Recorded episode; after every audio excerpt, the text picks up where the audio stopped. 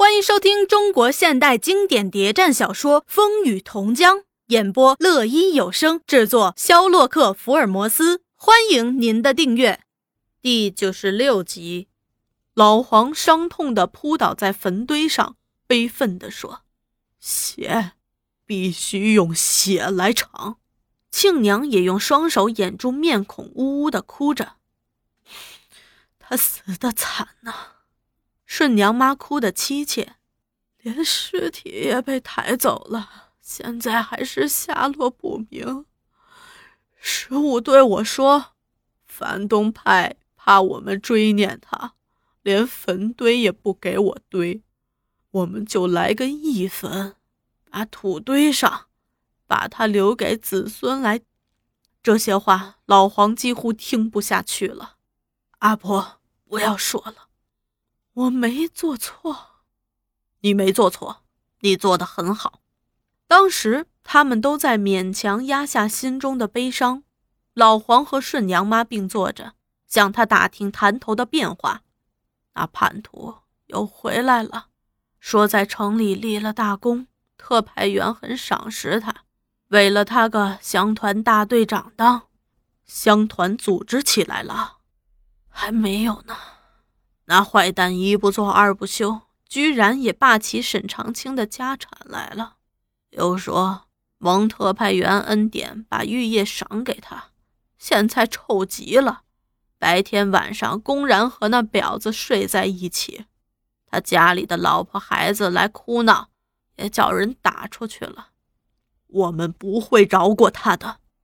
这话特别引起顺娘妈的注意。老黄啊！你不是老红军吗？为什么不宰了他？老黄受到启发。阿婆，你说，对这样的反革命叛徒该怎么办？宰了他，老黄，宰了他，老黄。老黄和顺娘妈分手，带着庆娘又继续赶路。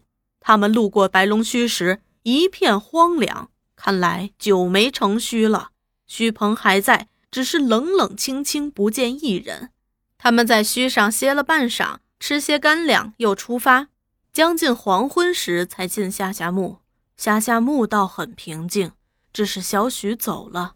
他把工作移交后，就到大同去了。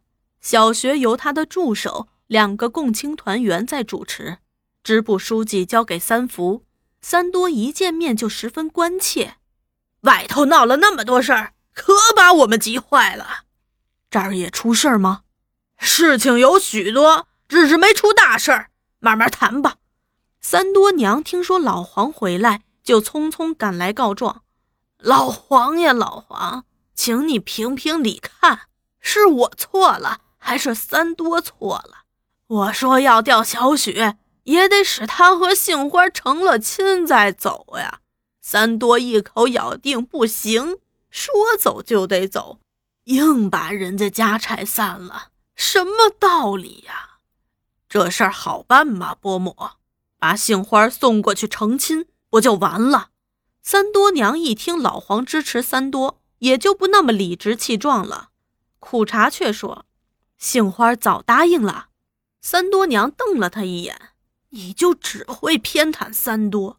婆媳俩都笑了。晚上。三多把庆娘安排好，自然由苦茶具体去布置。他过来和老黄谈，上下墓那边最近有些变化。前几天许大姑派人过来说，我们上下下墓原是一家，一杆笔写不出两个许字儿。尽管过去有误会，到底还是近亲。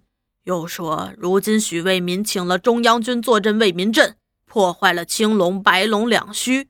叫我们两乡同受损失，他建议双方谅解，把两区并在一起，恢复来往了。看来许天雄是真的要讲和了。嗯，很有迹象，但村上议论的人很多呀，有人赞成，有人反对。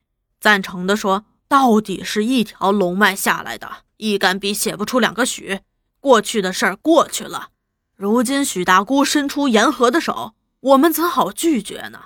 青龙、白龙都单独成不了虚了，双方合作也是个办法。反对的却说，许天雄为人狡猾善变，他今天闯下大祸，就会把我们拖下水。我们怎能轻言相信他呀？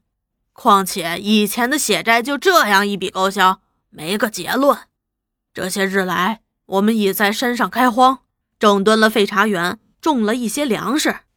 老黄暗自在想，又是个新情况。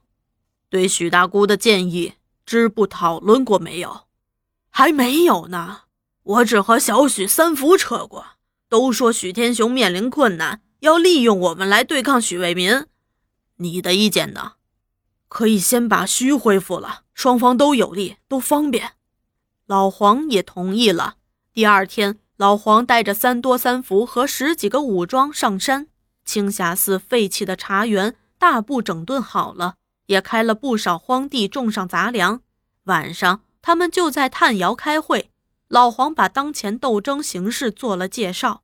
报告了有关陈聪事情的经过，最后又提出一个建议：根据当前阶级斗争形势，成立打狗队，先对陈聪采取行动，振一振革命正气；而后也可以相机做一番事业。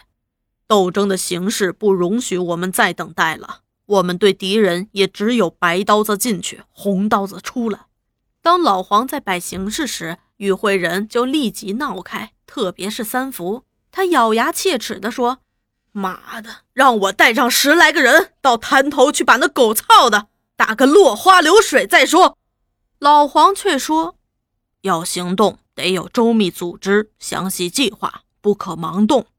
武装斗争是阶级斗争的一种最尖锐斗争形式，一开枪就要死人的，不能马虎了。”他要大家展开讨论，又对三福说。这次要你上大同走一转，把小许、老白请来，我们开个会，详细的研究研究今后的斗争路线问题。会后，三福带了两个人上大同，老黄和三多也带上五六个人到潭头，为对陈聪采取行动做准备。